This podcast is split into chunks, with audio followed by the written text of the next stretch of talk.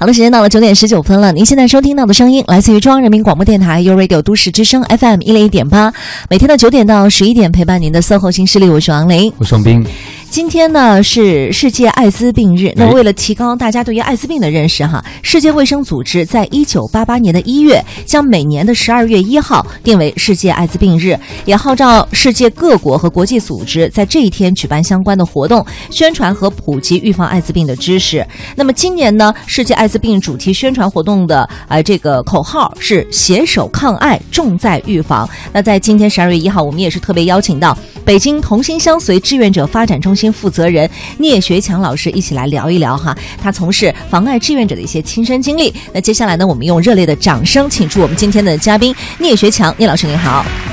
关聂老师，嗯，那个您主持人好，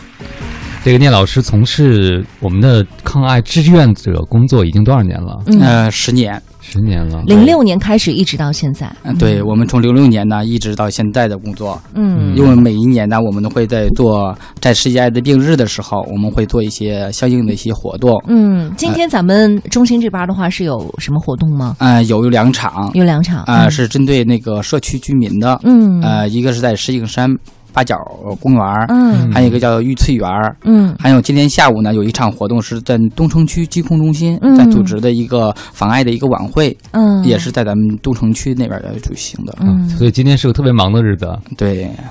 因为因为咱们的工作比较多嘛，所以说今天每一年，呃，最关键的时候都是在于十二月一日这一天。嗯我想起我们上大学的时候去做那个公益活动，公共卫生学院的同学们，当时就是上街去宣传艾滋病的知识，就发传单。嗯，然后那个可能过来一些大大叔大爷什么大妈，然后就拿着宣传单说：“哎，宣传什么？”一看，哎，就扔了。嗯，对，就好像大家一就是谈爱色变的这种对感，觉，而且会觉得那个单子是不是脏的？对对 对，这样的一你说得种感觉太对吗？了就嗯扔掉啊哈！那您那么早就开始做这个防治艾滋病的宣传、宣教，包括帮助工作了。那个时候您是怎么开始这样一份志愿者工作的呢？嗯、因为那时候开始呢，就是说也是一个很偶然的一个机会。以前我是一个从事广告业的一个工作 人员，哦，呃，主要是呢，就是我自己做了一个公司，呃，倒闭了。这样呢，有一个朋友就认识我了，认识我以后呢，说我们那在我们幼安医院有一个科研项目，啊，要准备要启动，需要有一些推广的人员进入。所谓的一句话就是一名志愿者的介入。嗯我呢，就是通过了这个人的介绍，认识了幼安医院的护士长付燕女士。嗯他呢就是说，哎，我们现在有一个队列，现在有一些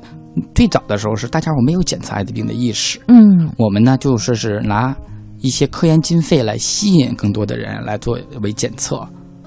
我们从零六年到零八年期间的时候，我们的艾滋病检测人数达到了七万多人。嗯它为什么呀？因为它是一个队列， 所以它吸引到了很多的一些呃群体、高危人群群体。它需要的一个是什么呀？是有一个补助。我那时候我们的是最在最高峰的时间，嗯还有一个呢，中间呢是我们有一段时间是我们在零八年的时候，我们就尝试着跟各个区县的疾控。疾病预防控制中心进行了一些合作的时候，在这个时候呢，我们的阳性率，包括我们的检测率、人群，就又等于说幼儿医院的那七呃一年好几万人的啊，还在他们那儿去做检测。我们又同时又动员了另外一批人来到疾控来做检测，嗯就是说是他有更多的人有需求了。嗯所以说，我们用了十年的时间，我们的数据现在达到了是几十万，我们的干预，还有我们的检测，包含着就是我们的治疗。每一年，咱们北京现在成为一类区了，嗯等于说咱们的艾滋病现在存活的病例已经超过了一万人嗯次了。所以说这个东西呢，就等于说目前来说，就是说我们的工作十年的工作做到这样，最早的时候咱们北京还只是几千个，越来越多的艾滋病感染者，就说是他浮出了水面。嗯他以前对艾滋病的这块的不了解，现在呢，他对艾滋病了解了，所以他来赶来上我们这儿来检测了，赶上疾控，赶上医院了。这就是说是今后的艾滋病感染者会人数会越来，可能会越来越多。嗯就是治疗，咱们国家的治疗的手段是没有问题的，嗯因为现在只要是你得了病，想吃药就可以控制住，嗯，你可以跟正常人一样的活着。嗯他就不会有并发症啊什么。你要有并发症了，那就是你一定就是治疗的太晚了。嗯，通过你的 CT 值去判断你的 CT 值是多少，怎么去做这件事情。这个聂老师说到这儿，就是我们感觉太专业了，滔滔不绝啊，一直在讲自己专业领域做到这些事情。但有些技术细节，我们还需要您进一步科普。但是我首先挺好奇的，就是说有人请您去做志愿者，自己的公司倒闭了，怎么就决定毅然决然的就成为一个对对？因为我成当时的想法是，可能你把这个当成是一个跳板，或者说是一个缓冲啊。OK，那我现在是公司因为倒闭了，好吧，你拉我去做志愿者，嗯我先去做一段时间。那我做完以后的话，我再去做我自己的事情就好了。为什么你一做就是十年呢？嗯，因为是什么？那三年三年的期间，零六年到零八年期间的时候，嗯我查出来了有很多以前，比如我去某一个公园儿，比如说咱就说那个牡丹园儿，嗯嗯同性恋最大的据点。嗯那时候我也认识了里边的有一些人，嗯嗯，包括一些人就说是他很健康，他从外表根本就没看出来他感染没感染艾滋病。嗯去我们医院一查，很惊讶的一个数据就是百分之八九的数据，嗯，嗯就是一百个人里边，他有八个人到九个对人是感染艾滋快病百的分，之十了，还有梅毒，嗯嗯梅毒的是百分之二十五的人嗯有具有梅毒。梅毒其实说是能治、能治好，也能治治疗什么的，但是我觉得就说是这个工作应该有人去做，嗯因为在很早很早的时候，有人说过我说，哎，你适合来做这个行业，因为我的交流，因为我是学广告的，嗯广告行业，广告行业的就是善于与别人去交流，可能就是说是我们护士长的曾经说过的一句话叫什么话，就说是。你见什么人说什么样的话，嗯所以说大家伙儿才嗯听从，就说这我能把大家伙儿动员到呃疾控也好，医嗯院也好，最后去检测嗯啊、呃还有治疗。可是我会觉得，如果有一个陌生人或者是说一个志愿者过来跟我说：“你去医院做一下检查吧。”我会觉得我我内心可能是比较拒绝的。您是会有一些具体的沟通的技巧是吗？对你，比如说你去了以后，你不要去跟人说啊，您就上医院去做检测吧。你要给他普及咱们艾滋病的相关的一些知识。嗯比如说，我可能是没有艾滋病的，但是我有可能接性接触的时间长了，性性伴儿不固定的情况下，嗯嗯，有不可能洁接性触行为哈啊，有可能接触的人比较多，他怀疑他自己有性病。嗯嗯你通过给他普及性病的知识，而且这个人对你认可以后，嗯他就说，哎，他会定期定点的去来做检测。嗯，明白。因为我觉得志愿工作最大的难处就是，你不是花钱让人做什么东西，你是让一些，比如说你不熟悉的陌生人，像你刚才讲到的，他们因为认知认同了、嗯这件事情好，而发自内心的想要去跟随你的感觉。不光是这个志愿者组织内，包括你服务的人群也是一样啊。对所以其实这对人的挑战更大。你说老板发工资说来，你去干个什么？那你必须得去干。但志愿者你没有办法强力要求任何人去做这件事嗯情。是的，是的。嗯，志愿者呢，他是怎么去解释这个志愿者词啊？嗯志愿者是让你业余的时间，你比如说你我周一到周五我上班，你不能去做志愿，早九晚五，咱就比如说啊，那你不能去做，你可以晚上下班以后去做志愿服务啊。嗯嗯你比如利用你的业余时间，你不是说抛弃你的本职工作，哎，你再来做我们的志愿服务，那是不可能的事情嗯，因为你也在上班啊，我也在上班。因为什么时候在下班呀？因为很多的目标人群，他是什么呀？都是白领，打嗯咱就只是个比喻说，白领他是也就是朝九晚五。嗯今后我们的志愿，我们今后有一辆志愿者服务流动车，今后呢可能推动到什么程度吧？就说你下班的时间，我们在某一个地铁口、某一个附近，我们可以给你们提供艾滋病的宣传、教育，还有安全用品，还有检测服务。嗯，今后想推就这直一接块，流动起来了。嗯对，各位好，欢迎回来。您正在收听的这个声音依然来自 SOHO 新势力 Radio 都市之声 FM 一零一点八，我双冰。我是王琳。那现在呢，陪伴我们坐在直播间的嘉宾是北京同心商随志愿者发展中心负责人聂学强，聂老师您好。你好，王聂老师，其实这个志愿组织的发展，我觉得应该是很不容易的哈。从一开始您个人的加入到了一个志愿者的角色中，到现在成立了自己的机构，也风雨走这么多年了，应该蛮不容易的。这个组织怎么壮大起来呢？先介绍一下现状吧。你们现在大概有多少人呢？呃，我们现在是。呃，大概是就是专业社工有六个人，嗯我们全职员工是有十四个人，嗯这十四个人呢，都有人说我们是早九晚五的在工作嗯，还有我们的一个志愿者服务流动车。我们志愿者服务流动车就是随之时随地的都要为这个有需求的人群提供检测服务，嗯，还有干预，还有发放一些安全用品嗯这块儿的一些服务。嗯嗯，那这您就是我们这个组织发展壮大以后，我们还成立了一个二级管理基金，嗯还跟北京市青少年发展基金会签了一个协议。嗯我们在做大学生疾病预防知识普及项目，嗯，就你们也会走进校园和社区等等这样的一些对地方，嗯因为大学生是这个从某个角度性的活跃群体，同时可能在这方面所知又甚少，是。年轻人有一种无知无畏的感觉啊嗯，都是高危群体。那您现在这个有十几个全职员工，我觉得已经很不少了。作为一个民间志愿者组织，是怎么一点点壮大起来的呢？对，就这些嗯小伙伴是怎么进入进来的？嗯、这个呢，等于说可也是靠咱们政府的一些大力的支持，嗯因为咱们政府呢，每一年我们会跟疾控有一些合作，还有咱们北京市那个有一个性病艾滋病防治协会，嗯，每年会定期的给我们一些小额的资助，嗯我们还是靠自己去跟企业沟通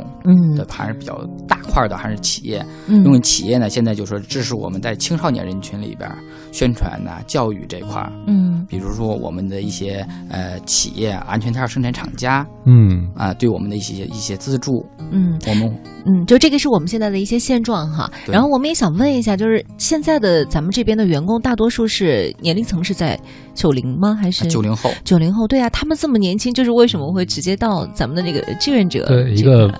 非政府的志愿机构，因为对很多人，我们做一个职场节目，大家在选择职业的时候，很少有人说，哎，我作为一个九零后，我去做一个民间这样的一个组对志织？愿者，哎嗯、我们的志愿者现在专业性在于什么地方？是在于就说是你有了社工资质，甚至你是大学本科以上毕业，嗯你要很好的撰写我们的策划，嗯嗯，包含我们的活动，搞出呃特色，比如说创新性。你要有这些东西，就得需要新的活力。嗯你比如说，我是八零后，嗯，我嗯八零后就是现在在我们这个人群里边啊，算是年轻的了。但是我要跟九零后比，嗯，我就算老人儿，老对了。，关键是他们是怎么愿意加入进来的呢？因为什么呢？他呃们是有嗯就什是么因为故事吗？嗯嗯，他们也是，就是说是很多人是什么，大学毕业以后，很多的大的公司他也嗯不好意思、不好进。嗯第二个呢，很多的学生是在他在什么呀，在校校的团委嗯或者是社团里边待过，啊他做过一些慈善事情。再加上我们公司刚好我们这个组织在招人，嗯哎，他们就来到了我们这个组织。其实说他们也是奔着一份一片一份爱心过来的，他不嗯是说，哎，我就是来这儿，我就想为了挣多少钱。其实我们员工的工资每个月才三千九百多块钱。嗯，三千多块钱在北京，嗯，对，因为我们在 NGO 领域来说，嗯我们算是比较不错的了。嗯，我们还有那个医疗保险这一块儿，他们有，嗯甚至别的医组织还有医疗机，就是志愿者组织啊，就是连基本的保障他都没有。嗯我们是有这些方面保障，所以说我们的大学生志愿者，包括有一个两年多的，去年咱们刘延东总理去我们石景山疾控中心进行调研的时候，也亲自就接见了我们的志愿者，嗯啊，跟我们志愿者亲切的握手，还就说是呃说一些我们组织的发展的一些历程啊什么这一块儿，嗯嗯就是今后也就是说是政府会拿出来很多的资金，呃进行购政府购买式服务，嗯我觉得这可能是说它就需要有个过程。嗯呃，慢慢的去走这一块儿。嗯，但是您能这个熬到今天已经很不容易了哈，而且我听到您刚才讲，现在对志愿者的要求比以前高多了，对以前好像就是哎我有时我间，有一腔热血，我就去对我有热情我就来，但是现在专业者越来越志愿者走专业化的路线了，是吗？嗯，对，因为咱们现在有一个那个北京市团委志愿北京上有一个平台，嗯咱们所有的志愿者到我们报名的，必须在那上面去注册。嗯注册完以后，我们第一个给大学生，比如说大学生人群，我们给他志愿者工时的记呃目记录。呃，第二个呢，我们还有一份人身意外保险，是咱们北京市志愿者联合会给免费提供的。就是你在做志愿服务的时候，你出现任何意外的情况下，这个保险可以赔偿你一些东西。嗯我们给志愿者也能提供一些呃基本的保障吧。障，嗯，因为咱们虽说我们是志愿者组织，但我们没有没有钱，我们可以用第三方的一个平台来弥补咱们志愿者不足的这一块儿。嗯，所以说，我们现在目前在志愿北京注册的是志愿者是两百多人。哦为什么这个团队那么大呀？因为他就是说有很多的大学生志愿者，包含着实习证明，我们都可以给这个学生们去开一些证明嗯这块儿的。那他们平时的工作是要负责哪些呢？那他们平常的是，比如网络宣传，啊、外展干预，还有一些呃培训类的，比如我们的一些大活动、一些晚会呀、什么的这一块儿。嗯说到这个培训活动，您自己也是做一些宣讲和培训工作是吧？嗯对我们平常日的会，我们现在在大学里边儿新推的一个项目，啊嗯啊、，就叫咨询与检测。就是我们会介绍艾滋病的传播途径，比如说艾滋病的全称是叫获得性免疫缺陷综合征。嗯嗯我们会介绍它的那个艾滋病病毒会在，比如说阴道啊、肛门啊、生殖器部位啊、口腔黏膜啊这些地方容易存活。嗯我们还要讲啊，艾滋病的三大传播途径，比如说性、血液、嗯母母婴嗯啊，这是三大传播途径，还有三还有不传播的途径，我们也还会告诉他大家伙儿，嗯，比如说一起啊吃饭是没事儿的，嗯，，对，嗯比如说游泳啊啊被服啊办一起用办公用品呀、嗯哎，比如说游泳啊，都不是不传染的。嗯还有包括反正蚊虫叮咬，嗯，现在有很多人证明就说，哎呦，不可能，蚊子叮完我再叮你。对你比如说我有艾滋病，那叮完我了，为什么叮叮完你以后再叮我，为什么它不传染呢？对因为它的量不够。嗯就比如说到什么样的量，比如说到同时一万只蚊子叮完我再去 叮你，才可以传染艾滋这病个几的。率太小了，对嗯对，因为我们有一个问卷上面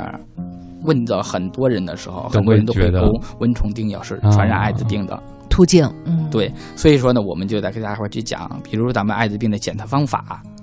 我们比如上我们中心去做检测的，我们有检测前、检测后、检测中咨询。嗯我们会进来以后，会第一时间告诉你，哎，普及一下艾滋病的性病的相关的知识。嗯，还有我们有一个知情同意书，叫知情同意不拒绝，包含咱们这个试剂本身一个出差试剂吧，它都会有一些什么样的问题，就是说灵敏度过高，活着是